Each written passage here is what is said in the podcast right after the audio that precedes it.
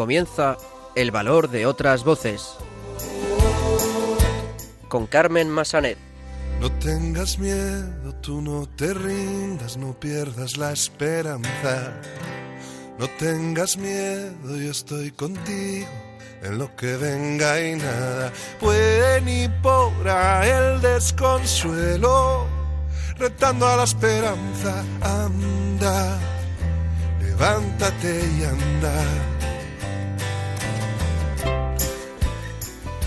Muy buenas tardes, bienvenidos a una nueva edición de El Valor de otras Voces, el programa de discapacidad de Radio María. Comenzaremos el programa de hoy dando a conocer el trabajo de la Asociación APSA, una organización que opera en Alicante y trabaja para mejorar la calidad de vida de las personas con discapacidad. Ignacio Segura, el secretario de CECO, de la Asociación de Ciegos Españoles Católicos, nos va a contar los últimos proyectos que tienen en marcha en la organización. A continuación, los locutores del programa Conecta con nosotros de Radio La Barandilla nos traerán las últimas noticias sobre el mundo de la discapacidad y finalmente escucharemos el testimonio de Maite Rodrigo de Alicante también, madre de Vicent, un niño de cuatro años con autismo. Comenzamos.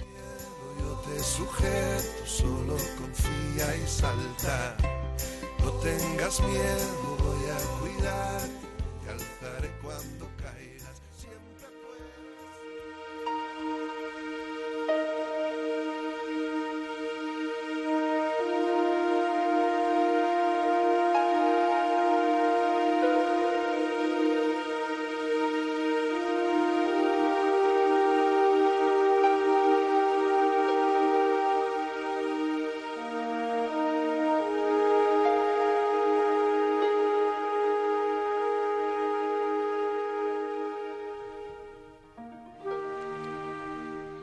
Como adelantábamos en el sumario, vamos a conocer el trabajo de la asociación APSA, una organización que opera en Alicante y se, dedica a trabajar por las personas con discapacidad para mejorar su calidad de vida. Para saber algo más sobre esta asociación, tenemos con nosotros a su gerente, Carlos Giner. Muy buenas tardes, Carlos. Muy buenas tardes, Carmen, y muchas gracias por la invitación al programa. Muchas gracias a vosotros. Cuéntanos, en primer lugar, cómo nace la asociación APSA y con qué objetivo.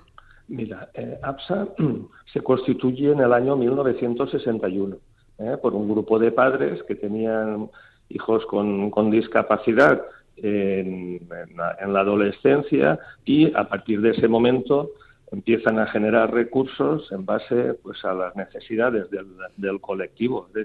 Es decir, que tenemos una asociación con, eh, con mucha solera, eh, con muchos años al servicio de las personas con, eh, con discapacidad.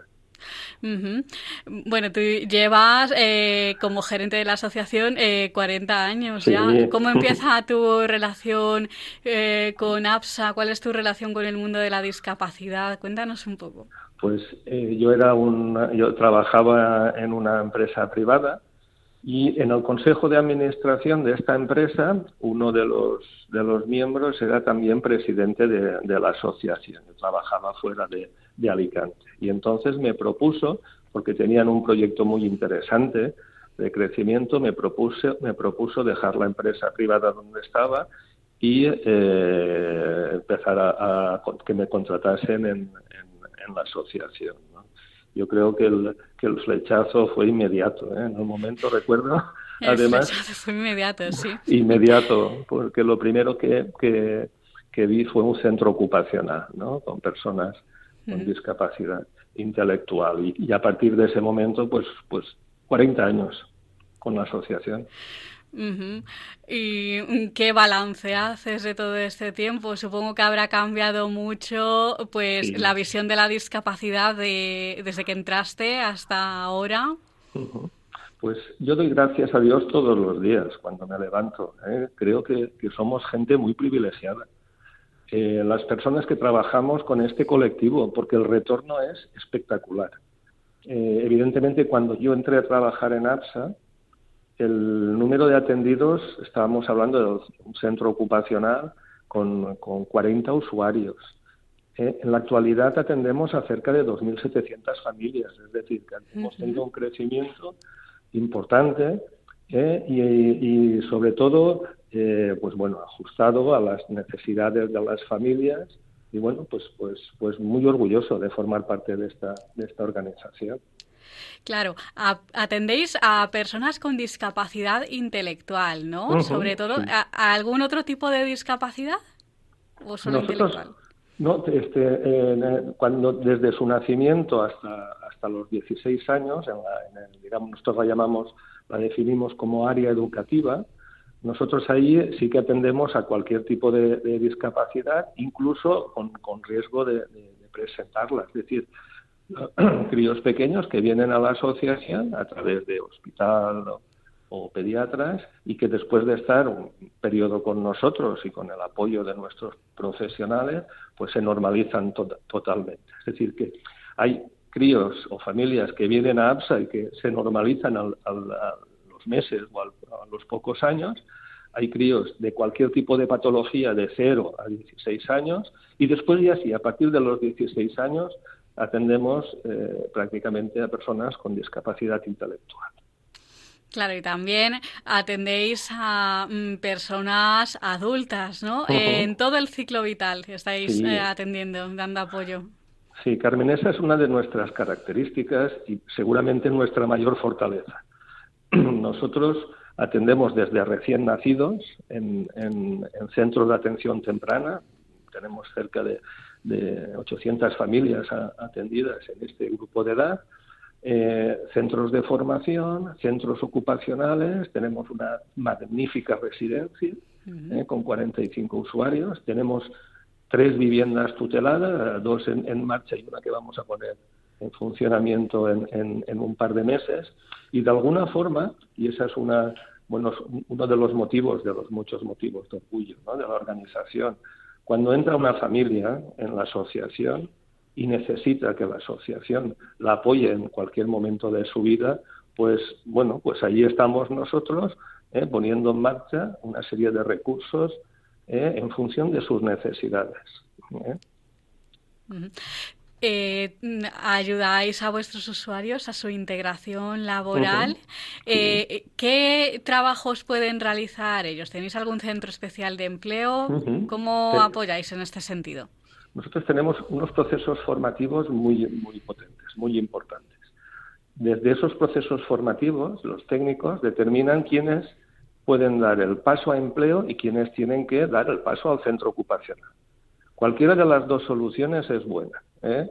porque no, no, no, tiene por qué el empleo ser el, fin último. Es importante el empleo porque normaliza mucho a la persona con discapacidad intelectual, pero es importante la atención en centros ocupacionales.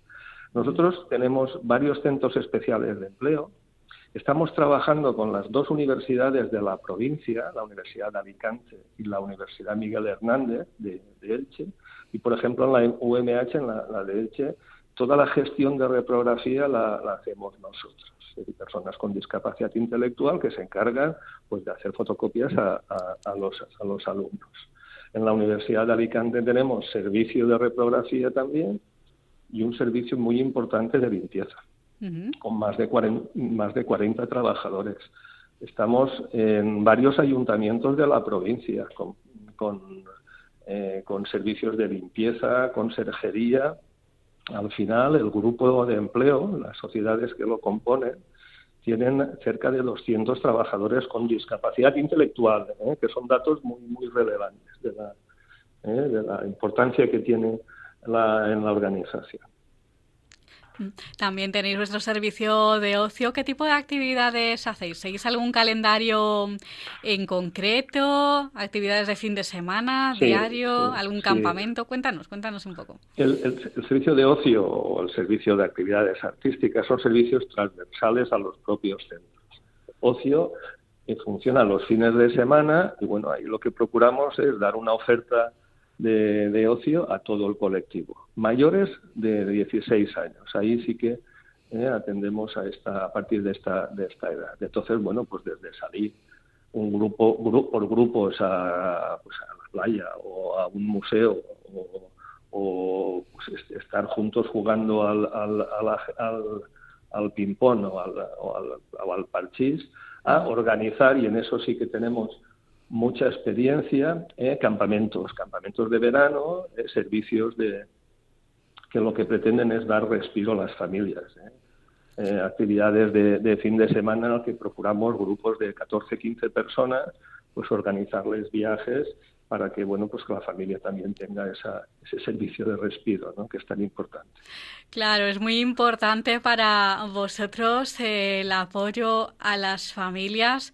Mm, claro con qué inquietudes llegan las familias cuando llegan a vosotros eh, qué apoyos les prestáis como sí Carmen esta es otra de las satisfacciones. Te decía al principio no de la entrevista no que somos personas privilegiadas cuando viene una familia, imaginaros, imagínate, un recién nacido, eh, normalmente familias eh, jóvenes, y que se encuentran con una problemática que, nunca habían imaginado, pues ahí entra en funcionamiento un servicio que tenemos extraordinario. Nuestros psicólogos hacen una, una recepción de estas familias, un apoyo y un acompañamiento en este proceso inicial que es muy complicado, pero que ves unos resultados espectaculares. Es decir, hay familias que salgo del despacho, del, eh, despacho está en un centro de atención temprana y las familias me paran dándome las gracias por la, categoría y la, calidez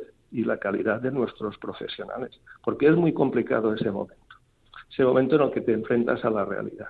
Después de este proceso de acompañamiento, pues oye, no se cambian por nada, ¿eh? porque la, realidad es que el, el, nivel de, de, de, amor de las familias es, es impresionante.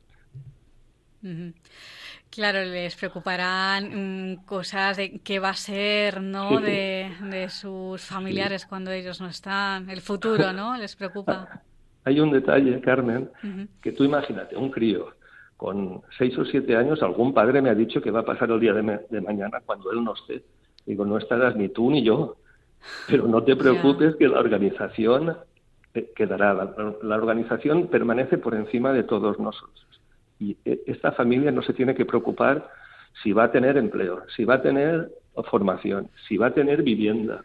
No, se tiene que preocupar de vivir la vida lo mejor que, que pueda con sus hijos. No, el, futuro no es un problema. ¿eh? Por suerte, gracias a Dios también, eh, hay una serie de recursos, la Administración ha puesto a disposición de nuestras organizaciones como la nuestra y, similares, pues una serie de recursos y unas partidas muy importantes, es decir, que, que no tienen que preocuparse del futuro de sus hijos. Para eso estará APSA o estará una organización similar a APSA.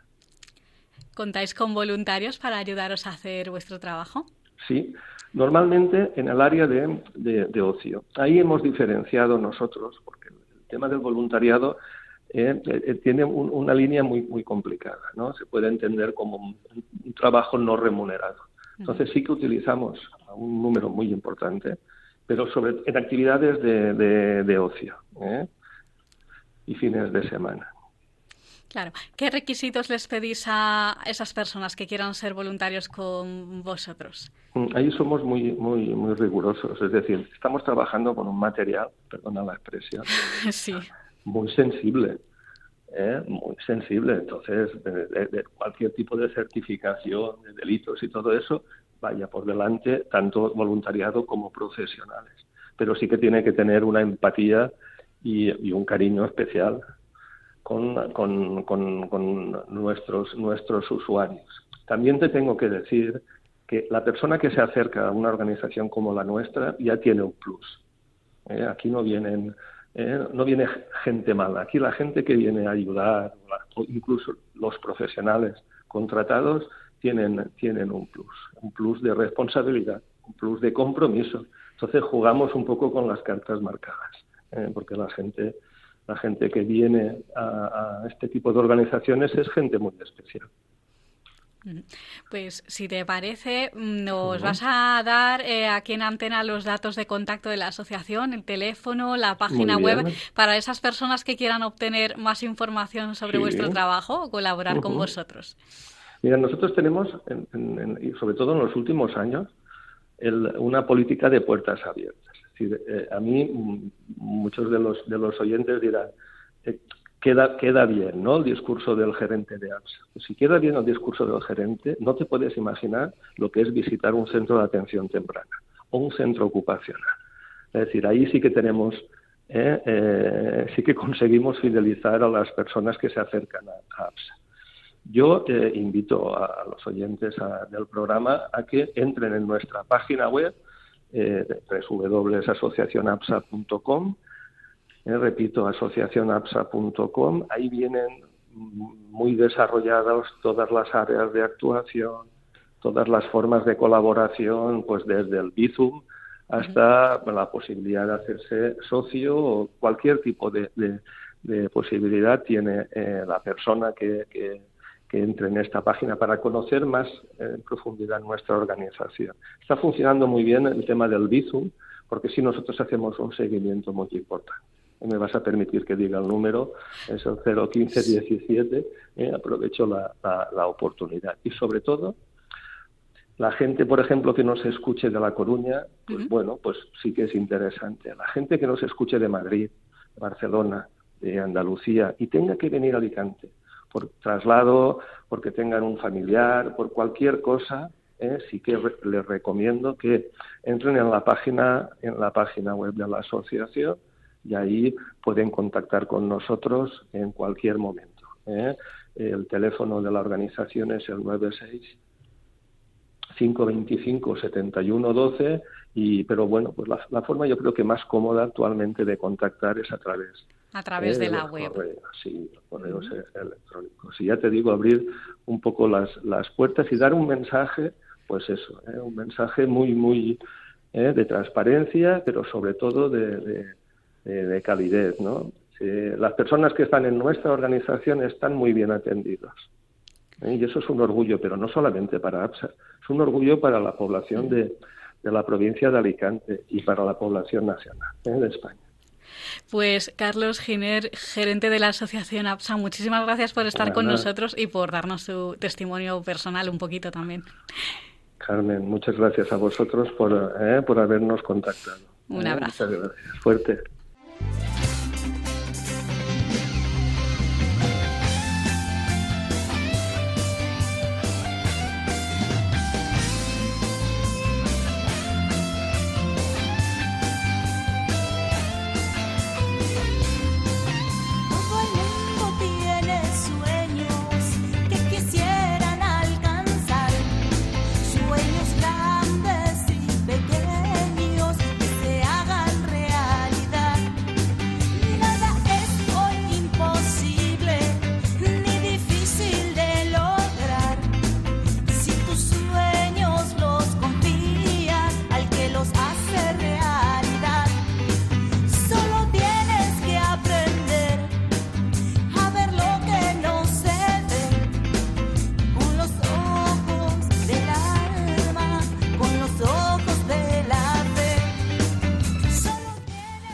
Continuamos en el valor de otras voces y ahora vamos a saludar a Ignacio Segura, el secretario de CECO, de la Asociación de Ciegos Españoles Católicos, que nos va a contar los últimos proyectos de la asociación.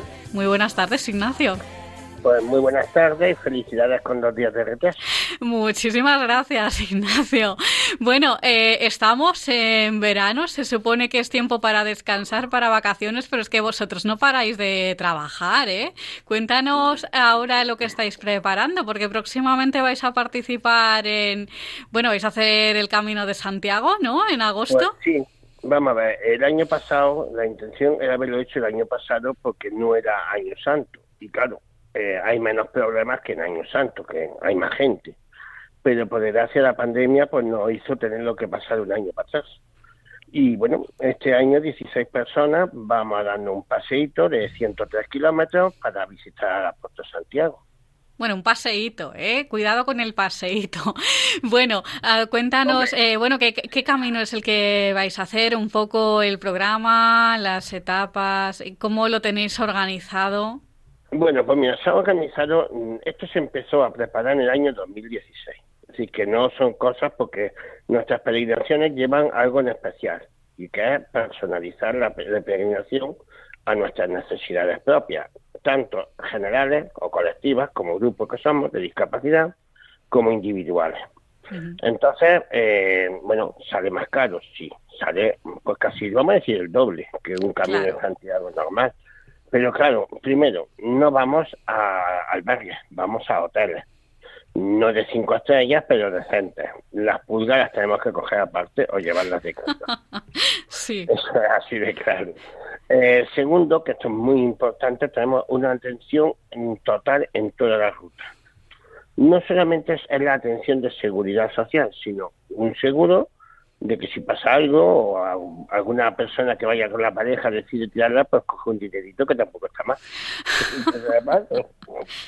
Y lo más importante es que vamos a llevar un coche de apoyo, una furgoneta.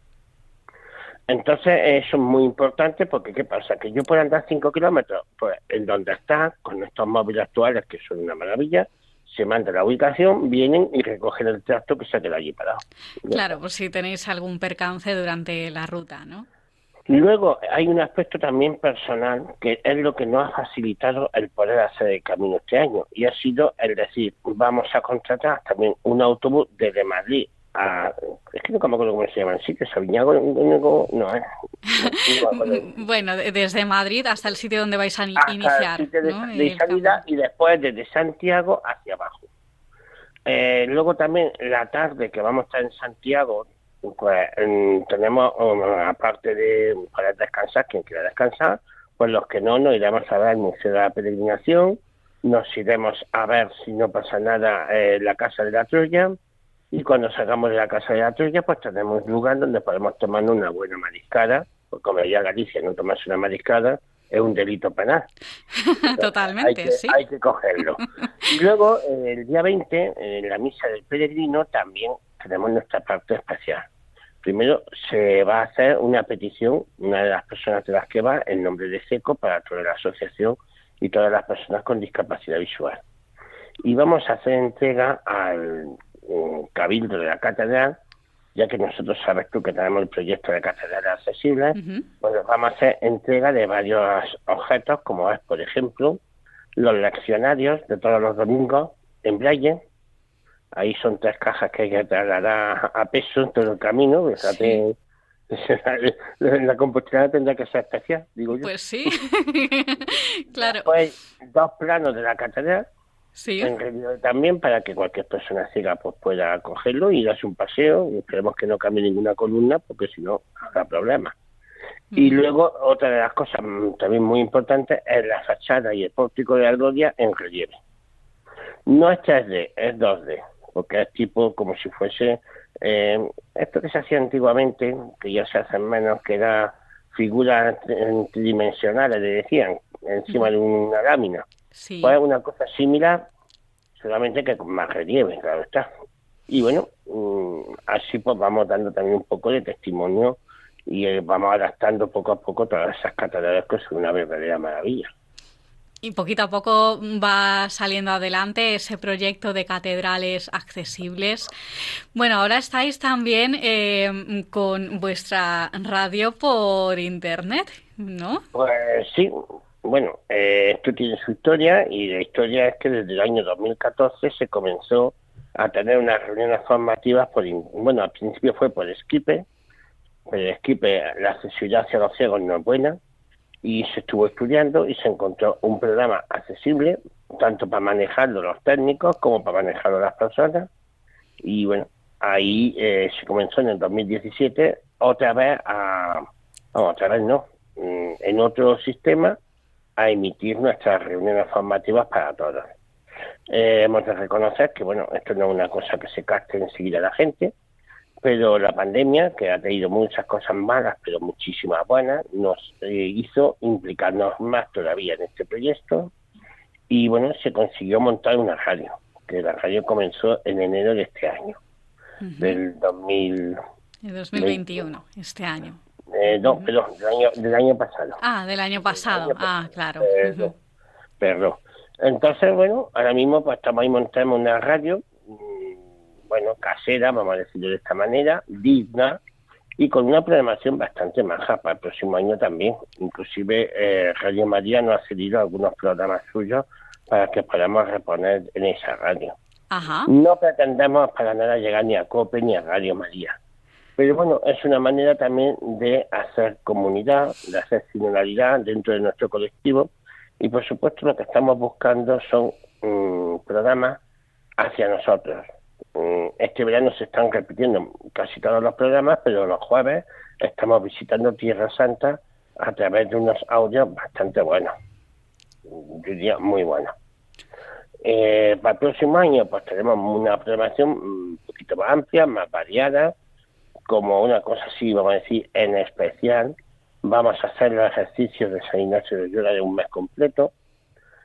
Esto es imposible que la gente lo haga un mes, entonces lo que vamos a hacer es que desde octubre y hasta mediados de marzo aproximadamente, todos los días va a haber una charla de esos ejercicios. Ya la gente pues la puede escuchar, la puede grabar, puede hacer lo que quiera y bueno, es una forma de tener una formación. Bueno, pues ahí estáis trabajando pues con eh, la organización del Camino de Santiago que hemos hablado, con la radio por internet, con los distintos proyectos ya para el curso que viene. Eh, bueno, cuéntanos eh, para esas personas que quieran formar parte de CECO, ¿no? Recordemos que eh, a CECO mm, puede entrar cualquiera, da igual si se es ciego o no, o no, porque lo que importa es la integración, ¿no? Y hacer comunidad juntos. Cuéntanos un poquito cómo lo pueden hacer, danos los datos, si te parece. Eh, muy sencillo, lo pueden hacer poniéndose en contacto a través de la página web, ponen en Google Ciegos Españoles Católicos y ahí salimos nosotros también a través de la página web se pueden conectar con la radio, es también una cosa que es bueno decirlo. Otra manera de conectarse por la radio es por frecuencia modulada, claro, siempre por internet, se pone Ciego España los Católicos y ya sale en la, en la zona de Zaragoza. Nos pusieron en Zaragoza porque se empezó en Zaragoza. Y luego, pues para contactar con más, más, vamos a decir, más directo hacia nosotros, tenemos el teléfono de seco, que es el 6, 4, 3, 11, 40, 22. El mío personal, que es el 6, 2, 7, 38, 13, 96. Y o el correo de seco, que es secretaria arroba seco.org.es. O el mío personal, que es imadico y de, y de Italia, M de Madrid, A de Ávila, D de Dinamarca y de Italia, C de Cáceres o de Oviedo, arroba telefónica.net, acabado en T de Teruel. Genial, pues Ignacio Segura, secretario de CECO de la Asociación de Ciegos Españoles Católicos, ha sido un placer saludarte otra vez y mucho ánimo con esos proyectos. Vale, pues muchas gracias, hasta luego. Un abrazo. El valor de otras voces, el programa de discapacidad de Radio María.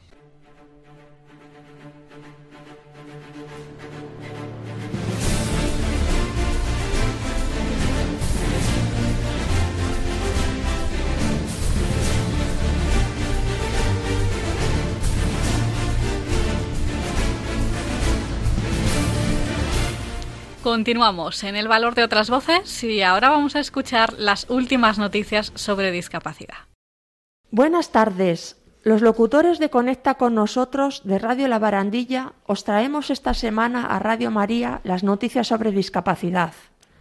Para la sección de hoy contamos con Paquita, Ángel Antonio, Francisco y una servidora Fe. Comenzamos. El Fórum de Entidades Aragonesas de Salud Mental edita una guía para explicar la reforma de la capacidad legal. El Fórum de Entidades Aragonesas de Salud Mental ha editado el libro Novedades de la Ley 8-2021 para personas con problemas de salud mental, guía en 100 preguntas para trabajadores, familias y usuarios. El pasado 3 de junio se publicó en el Boletín Oficial del Estado dicha ley, por la que se reforma la legislación civil y procesal para el apoyo a las personas con discapacidad en el ejercicio de su capacidad jurídica. La reforma de la capacidad legal, que entrará en vigor el 3 de septiembre, debe ir unida a un cambio del entorno, a una transformación de la mentalidad social, según recoge la aplicación de motivos de la ley. La guía se puede consultar en la web del Fórum, fadesaludmental.es. La idea central de la reforma es proporcionar a las personas con discapacidad el apoyo que puedan necesitar para tomar sus propias decisiones, aunque cuenten con algún problema para expresarlas. Publicada en el BOE la Ley de Trabajo a Distancia, que recoge las demandas de la discapacidad organizada.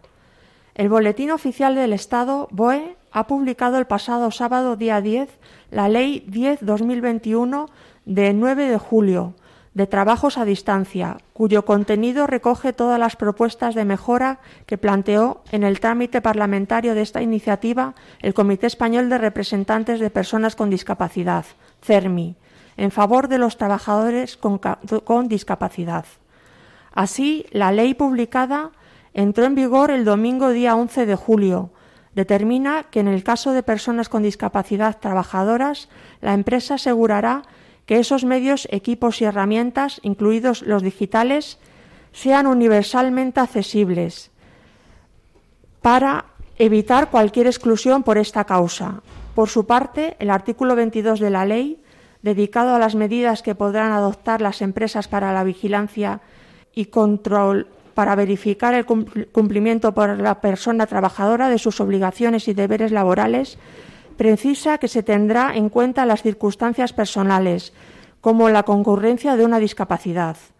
La ley también recoge una nueva disposición adicional por la que en el trabajo a distancia se considerará como domicilio de referencia aquel que figure como tal en el contrato de trabajo.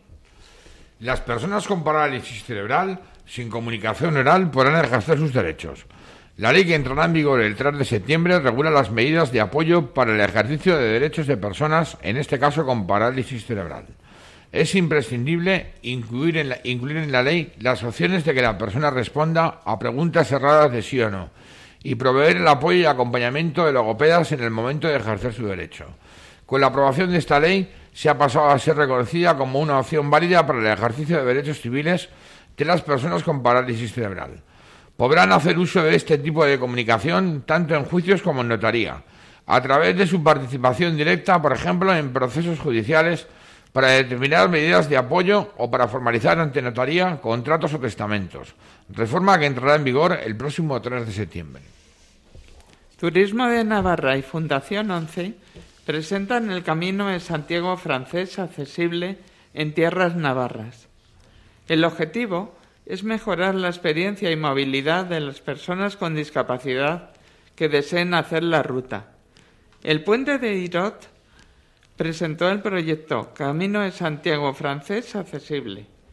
Gracias a la tecnología de geolocalización, especialmente los discapacitados con ceguera, pueden mejorar su camino y así lo puede hacer cualquier persona.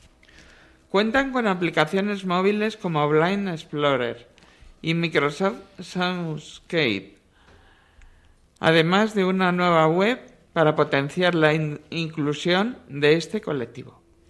El presidente del CERMI sobre el término disminuido en la Constitución afirma es ofensivo e hiriente.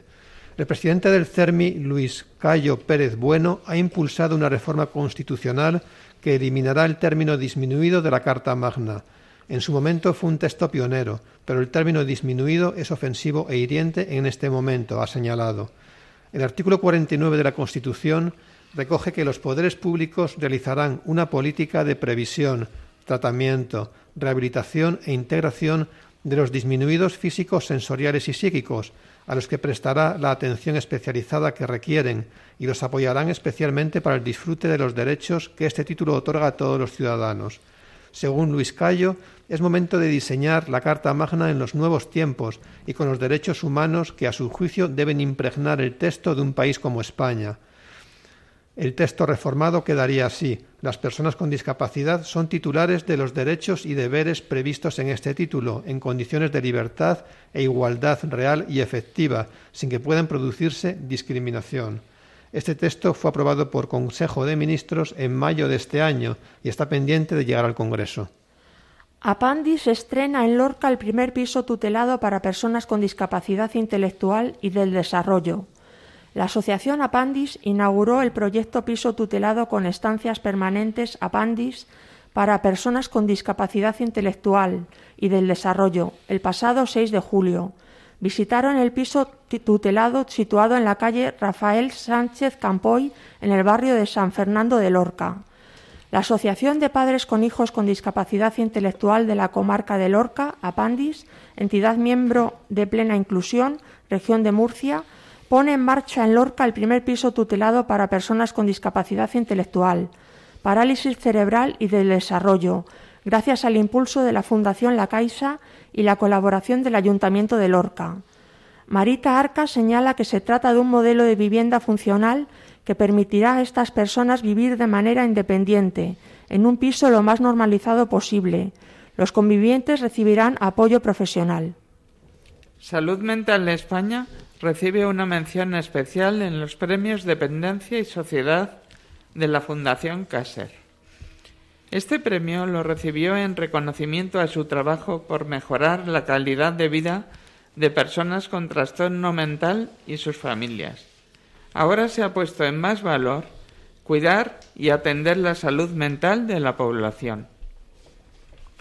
El CERMI plantea cambiar la ley para que los ingresos por multas se dediquen a financiar programas de accesibilidad universal. El Comité Español de Representantes de Personas con Discapacidad, CERMI Estatal, ha planteado al Congreso y al Senado que las cantidades ingresadas por la Administración General del Estado en concepto de sanciones o multas por infracción de los derechos de las personas con discapacidad se destinen a, la promoción y extensión de la accesibilidad universal en cooperación con el tercer sector social de la discapacidad. De esta manera, estos ingresos por este tipo de multas dejarían de ingresar directamente al Tesoro Público para destinarse específicamente a un órgano especializado de la Administración General del Estado, el organismo autónomo Real Patronato sobre Discapacidad, que los dedicaría, por tanto, a la dotación de programas de promoción y extensión de la accesibilidad universal en cooperación con el tercer sector de la acción social de la discapacidad. Córdoba instala 40 contenedores accesibles para facilitar el depósito a personas con discapacidad. El Ayuntamiento de Córdoba instala un total de 40 contenedores adaptados, 20 de orgánica y 20 de inertes, diseñados para favorecer el depósito de residuos a personas con discapacidad e instalados de manera que sean accesibles para sus usuarios.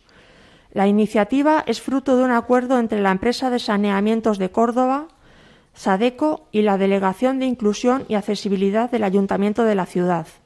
Este tipo de contenedor, que lleva también información en texto braille, se instalará en las próximas semanas. Se irá modificando la ubicación de los contenedores según necesidades. A partir de ahí, se irá retocando la ubicación de las sugerencias propuestas desde la Delegación de Inclusión y accesibilidad y por parte del Consejo del Movimiento Ciudadano.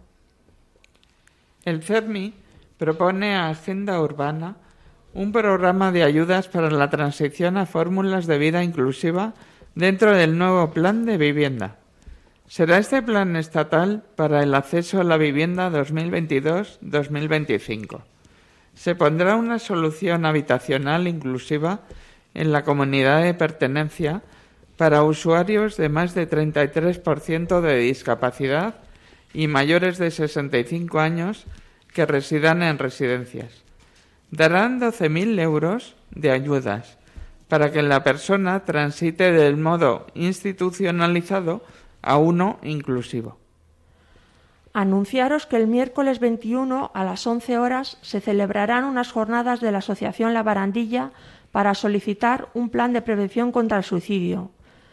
Y hasta aquí la sección de hoy. Muchas gracias a todos y en el próximo programa. Más. Pues compañeros del programa Conecta con nosotros de Radio La Barandilla, muchísimas gracias por traernos estas noticias. Nos escuchamos en el próximo programa.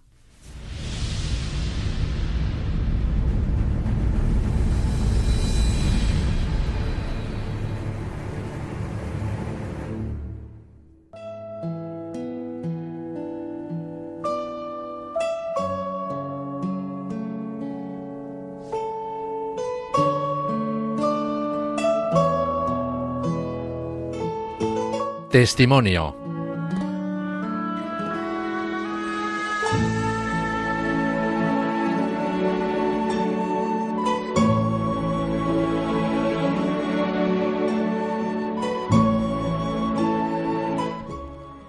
Continuamos en el valor de otras voces. Vamos a escuchar el testimonio de Maite Rodrigo. Ella es madre de Vicent, un niño de cuatro años que tiene autismo. Ella nos va a contar hoy su experiencia como madre de un niño con una discapacidad. Muy buenas tardes, Maite, ¿cómo estás? Buenas tardes, Carmen, muchas gracias. Nos alegramos de tenerte con nosotros en el programa. Lo primero, cuéntanos en qué momento os dais cuenta de que algo no va bien. Pues cuando Vicente tenía un poquito antes de los dos años, eh, él no hablaba, él balbuceaba, pero no hablaba. Y eso creaba alarma, pero como a mí siempre me habían dicho que yo había empezado a hablar súper tarde, pues le restaba un poco de importancia. Luego lo que me llamó mucho la atención fue eh, que al llamarle no atendiese a su nombre, cuando yo sabía perfectamente que oía, porque mm, la musiquita de los dibujos animados, eh, los ladridos de los perros, o sea, respondía a sonidos perfectamente. Y lo que más me llamó la atención es que eh, cuando me quedé embarazada, yo me suscribí a todo lo de mamás, para las información, ¿verdad? Y te llegan emails y te dicen, tu hijo tiene no sé cuántos meses, ahora ya debería de mm, obedecer a órdenes sencillas. Y yo dije, ¿cómo? Mi hijo no me entiende nada. ¿Cómo que órdenes sencillas? Y ahí empezó mi preocupación de verdad. Cuando justo empieza en septiembre la guardería. Y yo, las mañanas que, que llegaba a entregarlo, veía una diferencia brutal. Yo decía, es que mi hijo es mucho más bebé.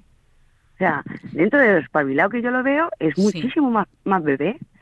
Y ahí eh, me fui a la pediatra. Di la voz de alarma, la pediatra me dijo, yo lo veo bien, no lo sé, esperemos un poco. Y, y pues no sé si pasó una semana o así, cuando me entero que la pediatra está de vacaciones y viene una sustituta y digo, voy a ir otra vez. Y la sustituta me dijo, mira, yo lo veo bien, pero creo mucho en el instinto de madre así que te vamos a mandar al neuropediatra. Y ahí empezó todo. Claro. el diagnóstico. Os costó conseguir el diagnóstico, ¿no? Sí, nos costó, mm, primero porque al ser una discapacidad bastante invisible, eh, pues oye, que un niño empiece a hablar un poco más tarde es lo justamente preocupante, o sea, no es... Y si a lo mejor justo en la visita del, pediatra, en 10 minutos, el niño mm, responde perfectamente a todo, pues no se ve, es que no, llama la atención, ¿sabes? Y, es un poco complicado este diagnóstico. Y claro, luego, pues el tiempo que esperas para llegar al neuropediatra, el neuropediatra te pide una valoración, el tiempo que hay, porque claro, la valoración la hacen de todo eh, problema del neurodesarrollo, toda discapacidad, todo síndrome, entonces hay una lista de espera tremenda. Y tarda mucho, tarda mucho. Claro. En el momento que os dan el diagnóstico, ¿cuál es la primera reacción? ¿no? Supongo que viene el periodo de duelo correspondiente. Pues mira, Carmen, a mí me pasó que en el momento que así empecé a sospechar un poco y te pones a buscar y todo te lleva a la palabra autismo, empecé a buscar y cuando ves signos de autismo, alarmas de autismo, eh, rasgos de autismo, es que era de libro. O sea, es que yo decía, es que está clarísimo. Y ahí empezó mi duelo. En ese mi momento. empezó mucho antes del diagnóstico. O sea, en toda esa espera del diagnóstico, bueno, te diría que en el diagnóstico hay una, una prueba, que es una entrevista a los padres que se llama DIR. Yo en el ADIR estaba en el momento de negación, que ahora nos reímos, la psicóloga y yo, nos reímos mucho de qué comportamiento tenía yo, en plan, ¿qué dices? Venga, hombre, ¿sabes? O sea, eh, es muy duro el duelo, son fases muy diferentes y es el cerebro totalmente, o sea, no, no, no ves, ¿no? No ves la situación y te quieres negar a que le pueda pasar algo a tu pequeño, es esa cosa sobreprotectora de madre, ¿no? Y entonces cuando me dio el diagnóstico, como claro, todo esto es lento porque el diagnóstico son varias pruebas, eh, cuando me dio el diagnóstico yo esta etapa de negación la tenía y fue como un poco alivio, como, venga, ya sabemos lo que hay, ya sabemos que hay un tratamiento, ya sabemos que se puede empezar a trabajar y fue hasta un poco descanso. decir, ya está, tenemos nombres. Claro, es cuando ya llega la aceptación, ¿no? En ese momento. Sí, la aceptación, la aceptación, mm, es, yo qué sé, eh, es un es un día a día, ¿sabes? Sí. Porque sobre todo la aceptación es cuando empieza el tratamiento, las terapias de atención temprana, que son una maravilla, y empiezas a ver y a decir, esto puede ser, venga, esto lo sacamos adelante, esto con esto podemos. ¿Sabes? O sea, es un poco un día a día, no hay un, momento.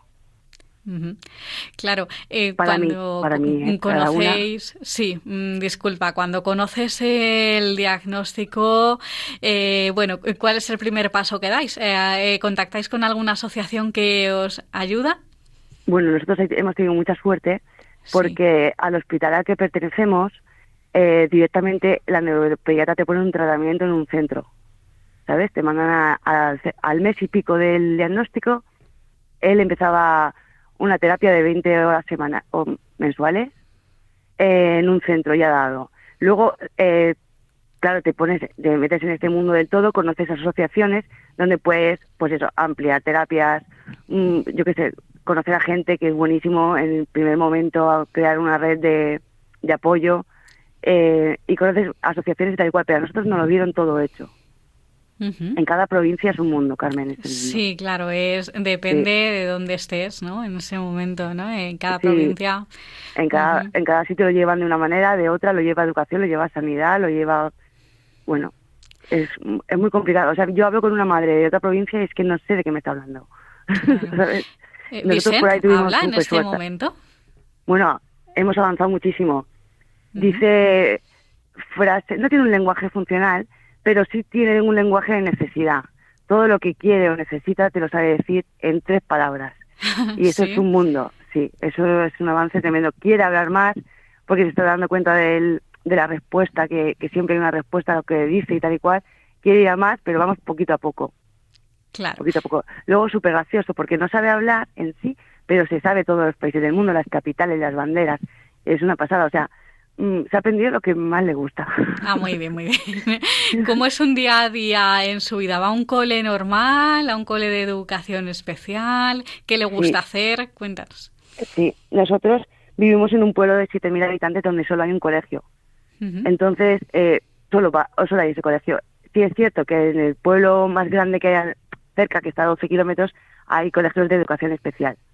Pero Vicente tiene ahora mismo un pronóstico bastante bueno sigue perfectamente en el ritmo de la escuela ordinaria, con lo cual hoy, a cuatro años, perfectamente en el cole ordinario. Además, nos ha tocado una profesora fantástica, nos llegan los recursos. Bueno, hemos sufrido la parte de la pandemia que, hemos sufrido todos, en que los recursos de, de él, como el logopeda, los utilizaron para cubrir bajas de profesores confinados, de baja, como ha sido un año muy muy malo, ¿no? Pero pero Mm, creo yo que el año que viene va a cambiar todo esto, ¿sabes? O sea, sus recursos sean para él y para los compañeros que tengan necesidades, pero mm, este año pues nos ha pasado eso, ¿no? Nos quitaron el logopeda para cubrir bajas y estuvo dos meses y medio por ahí sin logopeda en el cole. Pero bueno, nos ha tocado una profesora fantástica, volcadísima, con una vocación brutal, que está haciendo un trabajo de base anti-bullying eso es bueno, ¿verdad? Que te toquen profesores con esa vocación, ¿no? Sí. Sí, además que aprovechen la situación, ¿no? De tener un, niño que necesita un poquito más de ayuda para decir a sus compañeros, vosotros podéis ayudarle. ¿Sabes? O sea, eh, eh, utiliza para crear empatía en los niños. Me parece maravilloso. ¿Cómo ves el futuro? ¿Has pensado en...? Pues el futuro mm, casi prefiero no pensarlo es un poco el ya vendrá, porque tenemos un pronóstico muy bueno, él puede muy bien, aquí estamos todos para apoyarle, pero hay tantos miedos que dicen, mira, lo dejamos para cuando llegue, ¿sabes?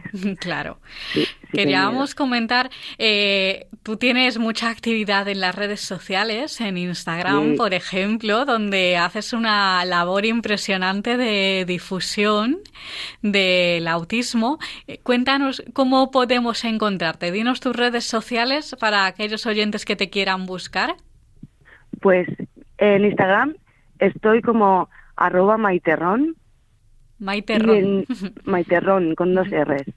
eh, y en Twitter estoy como Besitos Mamá. Besitos Mamá. ¿Y eso de cómo te surgió poner ese nombre en Twitter? Pues mira, cuando, cuando empezó todo el tema de las dudas, no había diagnóstico ni nada, eh, las redes sociales son un mundo. Entonces yo entré, me creé un perfil eh, de incógnita porque estás en un momento muy inestable. Entonces, yo, eh, mi madre se murió. Sí. Tranquila, no te preocupes. Bueno, pues yo me tatué un, una firma suya, que es Besito Mamá. Ajá. Y de ahí viene todo, ¿verdad? Eso es. bueno, eh, pues recordamos... Bueno, las redes sociales es un altavoz que tenemos que podemos aprovechar, es una válvula de escape, es... Pues eso, explicar a la gente que, que somos diferentes, pero no por ello peores. Mm, claro que sí, es un altavoz para esa difusión, para que la gente conozca. Eh, bueno, te quería pedir que para finalizar mandaras un mensaje de ánimo pues a esas familias que se encuentren en una situación similar a la tuya, para mostrarles que sí que se puede salir adelante a pesar de las adversidades. Claro que sí. Bueno, pues el comienzo es duro, es el momento más duro, pero pasa, pero pasa y empiezas a ver, empiezas a ver avances, animarte, a empoderarte, a ayudar a, todo y cada día y cada mes y cada año vas a ser más feliz. Bueno, pues eh, recordamos Maite Rodrigo, madre de Vicente, un niño de cuatro años con autismo. De verdad, muchísimas gracias Maite por estar con nosotros en el programa. Por darnos este espacio, muchas gracias. Un abrazo muy grande, cuídate. Igualmente, adiós.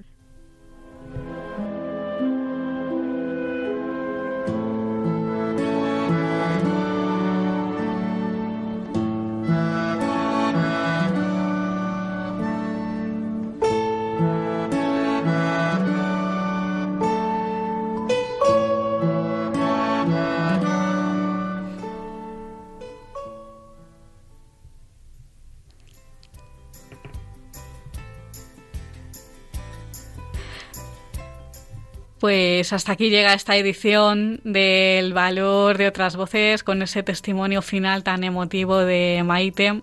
Les recordamos nuestras vías de contacto. Por un lado tenemos nuestro correo electrónico. La dirección es el valor de otras voces arroba el valor de otras voces arroba radiomaria.es. También tenemos el teléfono de nuestro contestador. El número es 91 005 3305 91005 3305 y les recordamos que si quieren volver a escuchar el programa pueden hacerlo a través de los podcasts que encontrarán en la web de Radio María. Un abrazo y muchísimas gracias por estar ahí. No tengas miedo, yo voy contigo, siempre y a donde vayas. No dejes que envejezca un solo sueño cosido alguna almohada, anda, levántate y anda. Han escuchado El valor de otras voces, un programa presentado por Carmen Massanet.